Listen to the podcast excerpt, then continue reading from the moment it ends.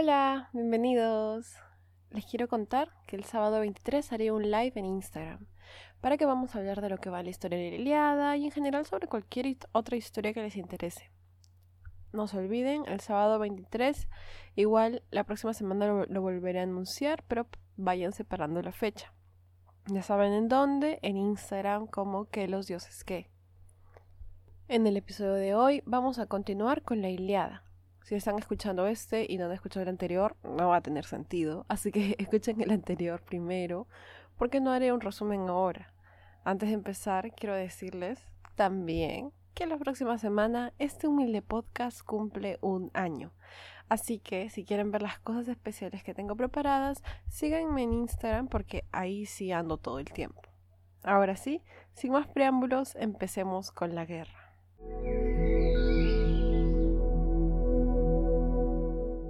Dije que no lo haría, pero de todas formas tengo que hacer algún tipo de resumen para que la historia tenga sentido, ¿no? Bueno, en el episodio anterior vimos al final que después de todo un largo desvío, un par de dudas y un par de pestes, los griegos están listos para atacar y se han juntado todos en el campo de batalla. Junto a ellos está Atenea, quien de alguna forma les ha dado el ánimo para luchar, haciendo que anhelen más la batalla que incluso regresar a casa. En lo que continúa de la historia, Homero va a comparar la cantidad de personas que había con hojas y flores que nacen en primavera y con las moscas que vuelan alrededor de un establo. Muy poético.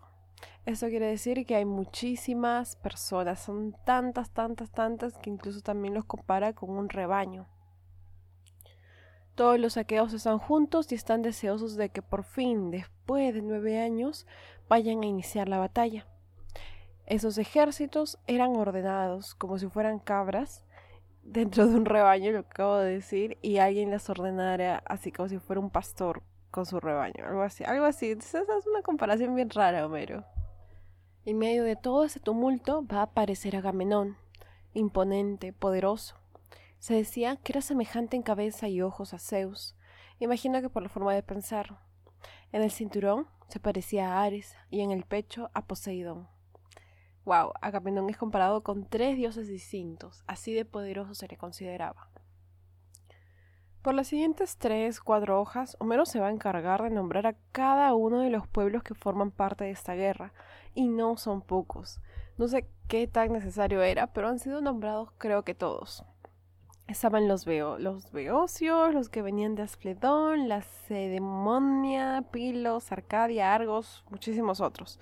No les digo que se pasan como cuatro hojas hablando de ellos.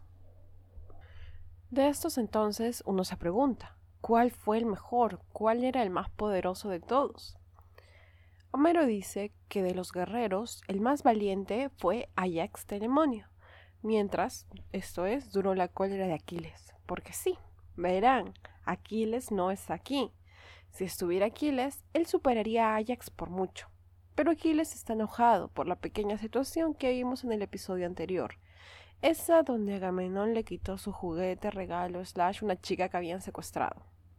Bueno, Aquiles está enojado y no piensa ir a la guerra. Y mientras todos están así en, la, en el campo de batalla, emocionados con la energía por los cielos, Aquiles y sus amigos estaban así chill, relajándose en la playa, literalmente jugando a tirar discos. No estoy diciéndolo yo, Literalmente el libro dice, ellos están en la playa jugando así. Con ellos no era. De vuelta al campo de batalla, los saqueos avanzan como si se tratara de un incendio propagándose, o sea, apresuradamente. En este momento bajará de los cielos Iris, la mensajera divina de quien casi no he oído, así que no sé qué tanta información haya sobre ella. Pero he leído muy poco sobre esta diosa, parece ser un personaje recurrente en esta historia, sin embargo. Iris baja y se disfraza de Pólites, hijo del rey Priamo de Troya, y así se acerca a los viejos que se habían reunido en el pórtico del palacio del rey, en donde se sentaban a deliberar. Así, Iris habló. Advierte cómo nunca en su vida había visto un ejército tan grande como el que está a punto de caer sobre la ciudad. Héctor, grita, te recomiendo encarecidamente que procedas de este modo y así procede a explicarle cómo deberá de reunir a todos los ciudadanos para enfrentar ese ataque que tanto miedo infundía. Así hace Héctor, quien, por si no lo he dicho, es hijo también del rey Príamo de Troya, y será quien comande el ejército troyano. Con los troyanos están Eneas, los que vivían en Adrastea, Apeso, Pitie, bueno, un montón de otros lugares que no voy a nombrar porque son muchos y supongo que en algún momento nos mencionarán si son importantes o no. Pero eh, les quería agregar también que es la primera vez que yo estoy leyendo la Iliada, así que también hay cosas que a mí me confunden. Una vez organizados, los troyanos avanzarán con el mismo griterío y escándalo que vimos de parte de los griegos. El ambiente está tenso y el aire lleno de polvo que han levantado tantos pies moviéndose. Ambos ejércitos por fin se encararían y una vez que estuvieron cerca, en la primera fila de los troyanos, saldrá Paris, también llamado Alejandro, porque ese fue el nombre que los reyes de Troya le pusieron a su hijo antes de abandonarlo. De él se dice que es semejante a un dios en belleza. Llevaba una piel de leopardo sobre los hombros y cargaba dos lanzas broncíneas que inspiraban miedo y respeto. Por el lado de los griegos surge Menelao, que había estado observando a París avanzar con un aire arrogante. Recordemos que Menelao junto a su esposa Helena le dieron asilo a París, quien rompió los pactos sagrados de la hospitalidad y secuestró a Helena cuando éste se encontraba fuera de Esparta. Menelao ve a aquel que le robó todo y en sus ojos se ve un fuego cual león hambriento que observa a un ciervo que está a punto de devorar. Él está listo para acabar con París, no tiene miedo, no tiene dudas. Pero París sí tiene dudas, y apenas distingue a Menelao entre los griegos, el corazón le da un salto y básicamente arrugó en una. En Perú decimos arrugar a arrepentirse, escaparse o cosas así. Paris Arrugón, después de robarle no solo la esposa, sino todos los bienes preciados a Menelao, arruga horriblemente cuando lo ve y retrocede entre los troyanos. Empieza a temblar incluso y dice, citando, que se aleja con la palidez pintada en las mejillas. Qué chistoso, ¿no, Paris? Amigo, ¿para qué secuestras y ocasionas tremenda guerra para luego acobardarte? Héctor, su hermano, logra ver esta escena tan deplorable y empieza a insultarlo hasta por los codos. Le dice, miserable Paris, el de más hermosa figura, mujeriego, seductor, ojalá no te contaras en el número de nacidos o hubieses muerto célibe. Este será mi nuevo insulto. Ojalá hubieses muerto célibe. Héctor le dice que es una vergüenza, no tiene valor, no tiene ni fuerza, y aún así, siendo tan deficiente en tantas cosas, se atrevió a surcar los mares para traer de una lejana tierra a una mujer hermosa, que no solo es una mujer hermosa, sino es esposa y cuñada de hombres belicosos. Es una plaga para la ciudad, para su padre y para el pueblo troyano. Básicamente le dice, ¿cómo vas a ser tan cobarde y al mismo tiempo tener el atrevimiento de secuestrar a una mujer relacionada con hombres no solo poderosos, sino también peleanderos, que serán la ruina de Troya porque atacarán a toda la ciudad y no solo a París? París le responde dándole la razón. Con motivo me increpas y no más de lo justo, le dice, pero tu corazón es inflexible. No me reproches tanto, que de estos dones me los dio Afrodita. Ahora, si quieres que luche y combata, detenga a los demás, a todos, a los troyanos, a los aqueos, y solo déjanos en el medio a mí y a Menelao, para que solo los dos peleemos por Helena y todas sus riquezas. Aquel que venza se llevará todo, la mujer, sus riquezas, todo en la misma bolsa, ¿no? Mis joyas, mis objetos, mi dinero, mis objetos, esposa, objetos, Gracias, hombres de la Grecia antigua. Concluye ese discurso diciendo que de esa forma los troyanos, griegos, jurarán paz y amistad y volverán a sus vidas en paz. Es una solución que no puede fallar. Solo uno tendrá que morir. Héctor escucha y siente que es una buena solución, así que él va a salir a comunicarle a todos. En el campo de batalla, la pelea ya había empezado y entre flechas y piedras, Agamenón pudo vislumbrar a Héctor y detuvo a sus hombres para oír lo que el teucro tenía para decir.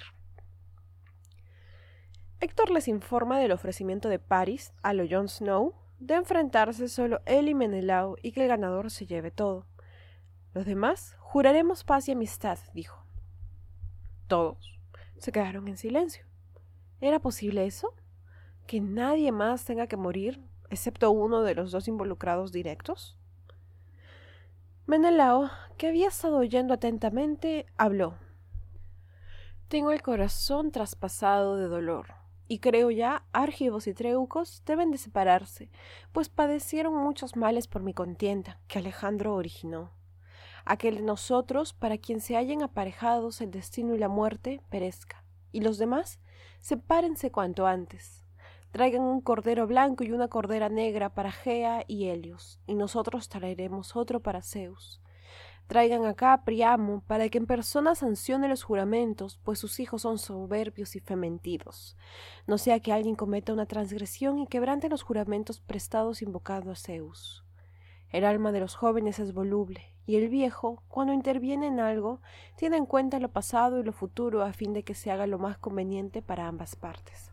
Básicamente, está de acuerdo y pide que traigan corderos para sacrificar y que el juramento sea velado por los dioses. Además pide que traigan a Priamo para que él mismo confíe más en la palabra de Priamo que la de sus hijos y que él vea el juramento y diga, sí, es verdad, el que pierda, eh, el que gane se llevará todo y el resto vamos a firmar paz y nada más va a ocurrir. Entonces, todos están felices. La guerra al fin se acabaría. Nadie tendría que morir y por fin regresarían todos a casa. No más de esta batalla sin sentido. Héctor inmediatamente envió a dos mensajeros para que trajeran a Priamo y a Helena. Por su parte, Agamenón fue a buscar un cordero para sacrificar. Pobre cordero, estaba pastando, todo tranquilo, pensando, uy, va a haber una guerra acá al costado, los vecinos, pues, están peleando, menos mal que conmigo no es. Y ahora lo están yendo a buscar para matarlo, pobre. En este momento, va a aparecer la mensajera Iris nuevamente, y esta vez disfrazada de la Odice, hija de Priamo, va en búsqueda de Helena. Los dioses durante toda esta historia van a intervenir en diferentes ocasiones, así que no es una sorpresa ver eh, situaciones como esta ocurrir con muy, o sea, muy seguido. A Helena la va a encontrar tejiendo un manto. Este manto tenía imágenes de troyanos caracterizado por su dominio con los caballos y también imágenes de los griegos, los de armaduras doradas. Iris se para cerca a ella y le cuenta las noticias. La batalla se ha suspendido, todos están silenciosos esperando. Paris y Menelao lucharán por ti con ingentes lanzas, y el que venza te llamará su esposa, exclamó. Cuando así habló, el corazón de Helena se estrujó al pensar en el que antes fue su esposo, en su antigua ciudad e incluso en sus padres. Elena sale de su habitación vestida de blanco, pero con el rostro cubierto de lágrimas, y pronto llegaría donde los ancianos del pueblo se reunían. Ellos no combatían, pero eran buenos arengadores, y estaban rajando de todo lo que ocurría en la batalla. No solo de eso, sino también de Elena. Cuando la ven acercándose, ellos dicen, uno de ellos en verdad dice en voz alta, ¿Es posible que los troyanos y griegos sufran males por una mujer como esta? Que sí, es hermosa como una diosa, pero aún así traiga una plaga tan terrible para nosotros y nuestros hijos. Los troyanos parece no estaban felices con Helena a pesar de que haya versiones que dicen que todos la amaban. Al menos en la Iliada se cuenta que nadie estaba contento. Su ciudad iba a ser destruida por ella. Bueno, no es su culpa, obviamente, es culpa de quien la secuestró, pero en esas historias siempre se culpa a las mujeres, ¿no? Entonces es culpa de Elena por nacer tan bella, por, pobre Paris que fue eh, seducido por sus encantos. El rey Priamo, que se encontraba con esos ancianos, llama a Helena y le dice que él no cree que ella sea culpable, sino que los culpables son los dioses. ¿Ya? ¿Por qué no culpan a la única persona directamente culpable? Le pide que se siente a su lado y le diga, ¿quién es ese hombre que me mire y me desnuda? Le dijo, no mentira, le dijo, ¿quién es ese hombre griego, gallardo, de alto de cuerpo? Hay otros más altos que él, pero jamás vieron mis ojos un hombre tan hermoso, tan venerable, tan churro, tan guapo. Digo, ¿quién es? Parece un rey. Elena antes de empezar a decirle, sufre un rato porque dice de que cuántos años han pasado desde que estoy aquí, eh, o sea, se acuerda de su hija, que ahora ya pues ya está grandota, que dejó abandonada también. Em, y después le contesta, después de hablarle un buen rato de mucho, lo mucho que sufre, le dice, él es el poderosísimo Agamenón, que fue mi cuñado, si es que no lo he soñado todo. Ah, Atrida, dice el rey Priamo, nacido con suerte, agrega. Ahora, no sé de dónde saca su información Priamo, porque el que sea Atrida, es decir, hijo de Atreo, no sé en qué planeta significa suerte si esa familia está más maldita que casa embrujada. El anciano continúa observando después de decir un par de cosas positivas sobre Agamenón y se fija en Odiseo y le pregunta ¿Quién es ese, aquel de menor estatura que el Atrida, pero más espacioso de espaldas y de pecho? ¡Ah, su qué tal imagen, Odiseo! Helena le responde, aquel es hijo de Laomedonte, el ingenioso Odiseo, que se crió en la áspera Ítaca, tan hábil en urdir engaños de toda especie como en dar prudentes consejos. En ese momento irrumpe a tenor un X de por ahí. No se preocupen con los nombres, porque en verdad, miren, hay muchos nombres en esta historia. Así que enfoquémonos en los que se repiten más, que por cierto están en un cuadro que dejé en Instagram, si es que les confunde mucho. Bueno, Atenor dice que sí. Odiseo es un papacito, de verdad, y también lo amo. No, mentira. Dice que Odiseo es imponente. Que cuando vino con Menelao, Menelao a las justas decía ta, ta, ta, ta, ta. Y Odiseo, que se quedaba a un lado sin hablar, parecía primero alguien que podría ser un ignorante.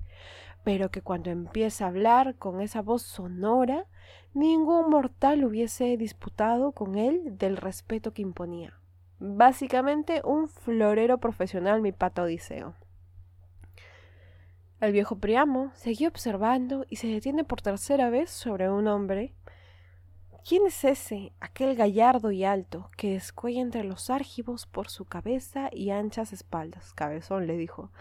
Elena una vez más responde. Él es el inteligente Ajax. Paréntesis, Ajax es un nombre que se está repitiendo bastante ahora. Hace un rato Homero dijo que era el más fuerte entre los griegos y justo después de Aquiles, así que es alguien que recordar. Ajax, el único que tiene una X en su nombre. Elena ya estaba aburrida de que el viejito le pregunte uno por uno y le empieza a nombrar a varios como ya los recordaba, pero se da cuenta que le faltaban dos, que ella, en verdad particularmente, esperaba ver con ansias sus hermanos Castor y Pollux, que de paso son los nombres de esos que salen en los Juegos del Hambre en Mockingjay. Una época me obsesioné con esas películas y creo que las volveré a ver después de esto. Bueno, estábamos en...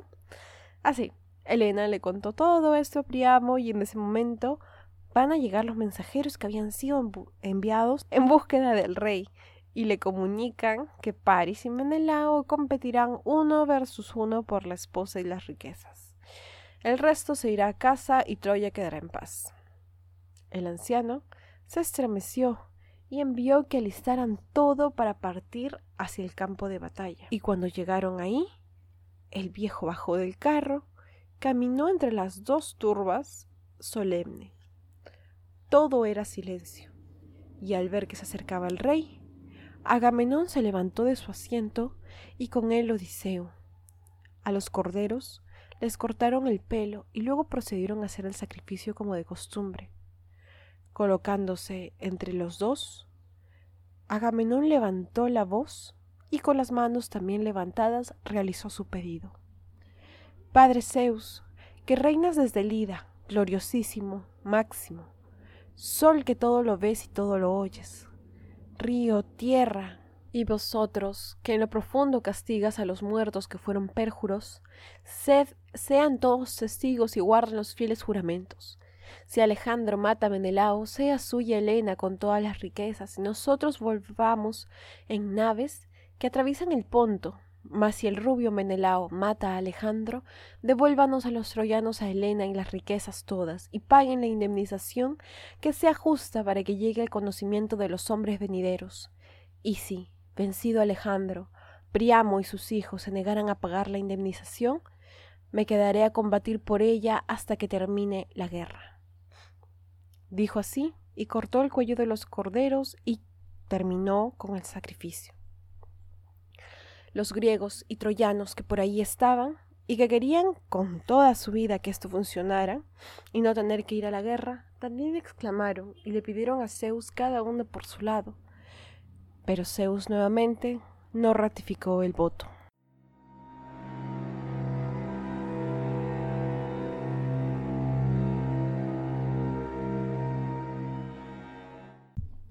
Después de presenciar todo eso, todo el ritual, Priamo habló y dijo que regresaría a Ilión, porque no podía ver. Ah, para esto, hasta ahora veo que a Troya no le dicen Troya, sino Ilión. Eh, más sobre eso en el próximo episodio, porque no he, estudiado nada sobre eso, pero que sepan que cada vez que dicen Ilión se refieren a Troya.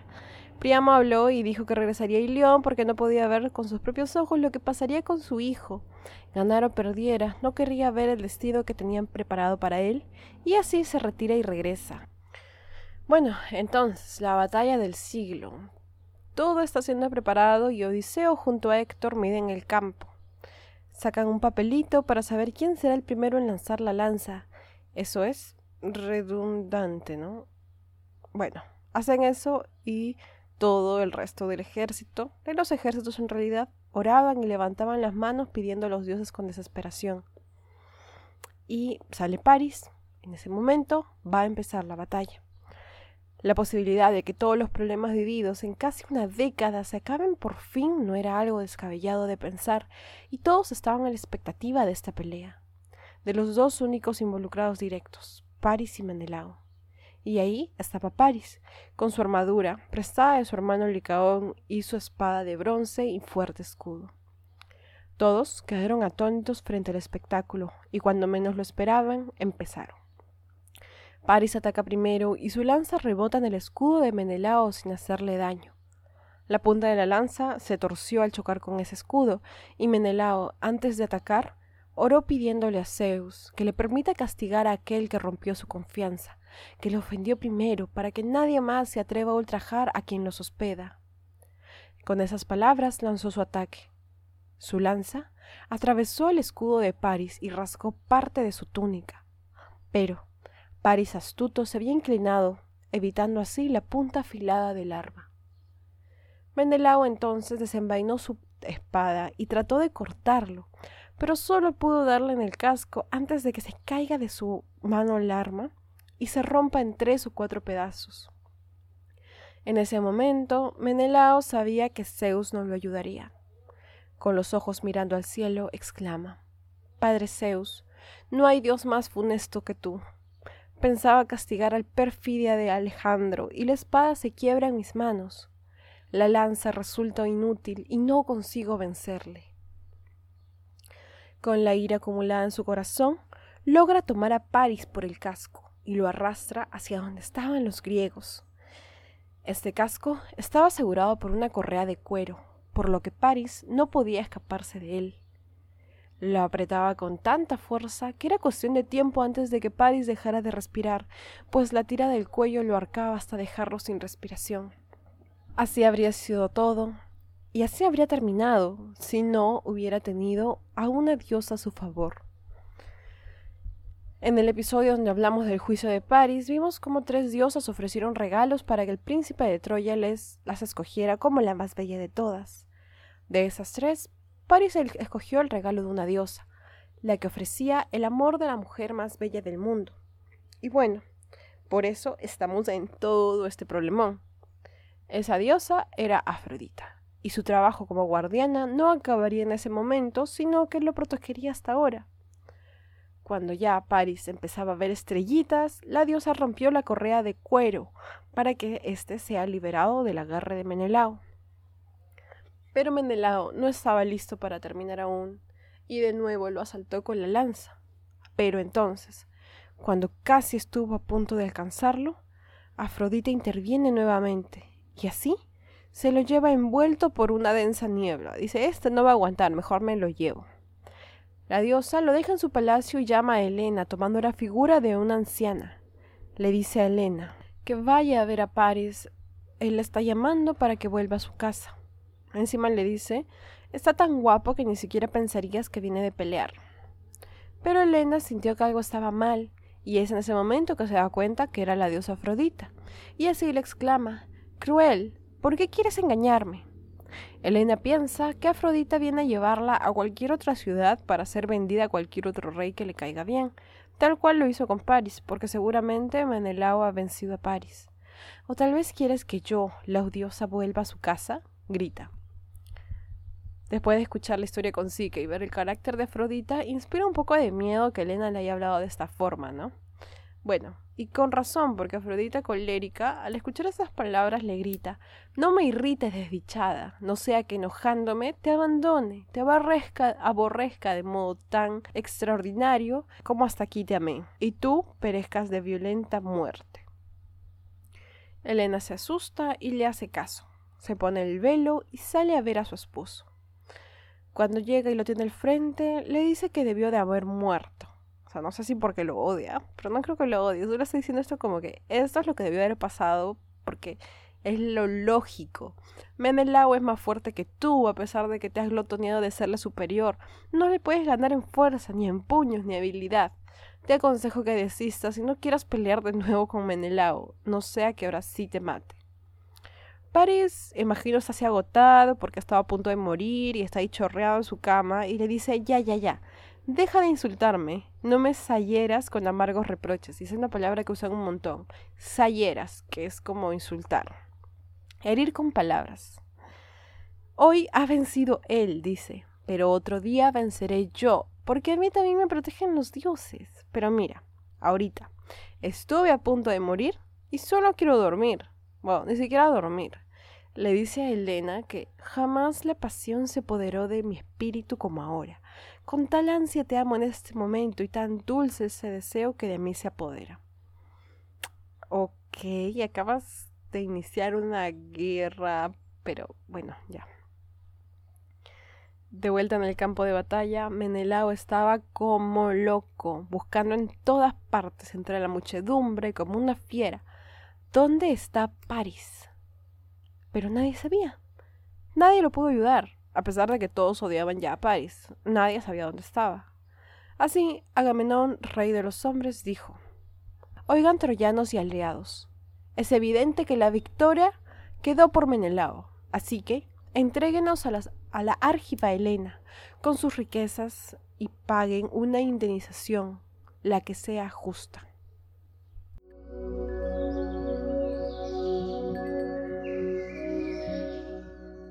Por su parte, los dioses están en el Olimpo viendo todo como si fuera partido de fútbol. La Copa Mundiales o como sea que se llame, no me acuerdo, no veo el fútbol. En fin, todos están observando y de la nada Zeus decide así decirle un par de cosas a Hera como para como provocándola, fastidiándola. Le dice, hablando fingidamente encima. Qué gracioso, ¿no? Dos diosas son las que protegen a Menelao, Atenea y Hera pero sin embargo ninguna intervino y ambas se quedaron sentadas. En cambio, la misma Afrodita ha ido hasta ese lugar a salvar a su protegido. Ahora, Menelao ha ganado, obviamente, así que queda conversar sobre si debemos salvar esa ciudad o si debemos de promover la batalla. Deberíamos hacer que se reconcilien o no. Atenea y Hera estaban sentadas a su lado y ya habían estado pensando en formas de atacar a los troyanos. O sea, mientras Zeus decía, uy, ¿y ahora qué hacemos? Vamos a hacer que se arreglen. Ellos ya estaban a ver, vamos a atacar a las nueve de la noche, cosas así. Ya estaban, ya estaban ya listas ya para chancar a los troyanos. Al escuchar esto se mordieron los labios, obviamente. Ah, sí, la reconciliación es la forma, la violencia nunca es la solución, dijeron. Pero era sentía mucha cólera, y cuando la cólera ya no le cabía en el pecho, intervino y exclamando dijo Crudelísimo Crónida, ¿qué palabras proferiste? ¿Acaso quieres que mi trabajo sea en vano todo lo que me ha costado? Mis corceles se han agotado de haber reunido este ejército tan grande en contra del rey Priamo de Troya. Haz lo que quieras, pero no todos los dioses estarán de acuerdo. Básicamente le dice, yo quiero sangre. A mí no me hables de reconciliación, porque por alguna razón era odia a Priamo y desea la ruina de toda su ciudad y descendencia. Zeus, con justa razón, le dice, oye, oye, oye, mamacita, a ver, dime, ¿cuál es la ofensa que te ha hecho Priamo? ¿Qué te ha hecho Priamo? ¿por qué continuamente estás queriendo destruir esta ciudad tan bien edificada? Bueno, haz lo que quieras, no quiero pelearme contigo de nuevo. Ahora sí te diré, cuando yo tenga deseos de destruir una ciudad que a ti te guste, entonces no me digas nada. Tú sabes que Troya era mi ciudad preferida y a pesar de eso mira las cosas tan feas que dices. Hera le responde, mira, las ciudades que yo más amo son tres. Argos, Esparta, Micenas. Paréntesis, coincidentemente todas son ciudades gobernadas por Menelao o Agamenón. Le dice, destruyelas como quieras y yo no me opondré. Pero sí te voy a decir una cosa. Yo también soy una deidad. Yo también soy una diosa. Somos del mismo linaje y por esto yo también puedo hacer lo que quiera. Manda ahora a Atenea que incite a los troyanos a empezar a ofender rompiendo el juramento. Básicamente quería que atacaran a los griegos, para así romper el juramento que habían hecho con Priamo y que la guerra empiece. Ya, ya estoy harta, ya, ya quiero ver que se me eche, ya, ver un poquito de sangre, algo así, por favor. Y Zeus hace caso, calladito se queda y envía a Atenea, y ella rápidamente cumple lo ordenado. Atenea baja, mejor dicho, se lanza desde el cielo, como bala así al campo de batalla, y cuando estuvo ahí se transforma en un hombre similar a la Omedonte tipo chévere es el Laomedonte. En, verdad no. No ha aparecido hasta en esta historia, así que mm, no hagan caso al nombre. No se confundan, no sé quién es.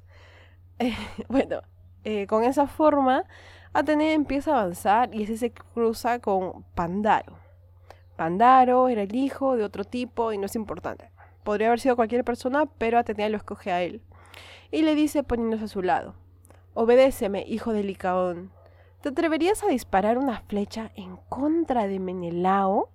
Si haces esto, alcanzarás gloria. Todo el pueblo te lo agradecerá, y en especial el príncipe Paris. Y así todos, todos te harán espléndidos regalos. Así que atrévete, te, salte del closet, destápate, quítate el esmalte y dispárale a Menelao. Lanza tu flecha contra él. Pandaro no la piensa mucho le cree todo lo que la diosa dice, sin saber claro que era la diosa. Toma su arco y una flecha. Tense el arco y apunta al suelo. Arrastra la flecha hacia su pecho y suelta. Pero de Menelao no se habían olvidado las diosas, y Hera lo protege haciendo que esa flecha se desvíe. Sin embargo, sangre. Sangre brota de algún lado. La flecha está ahí, clavada en la coraza de Menelao. De esa herida, negra sangre brota, y los muslos del espartano se fueron tiñendo de rojo. Los troyanos no solo han roto el juramento de entregar a Helena, ahora han lanzado el primer ataque. Nadie se podrá ir a casa. La guerra está a punto de empezar.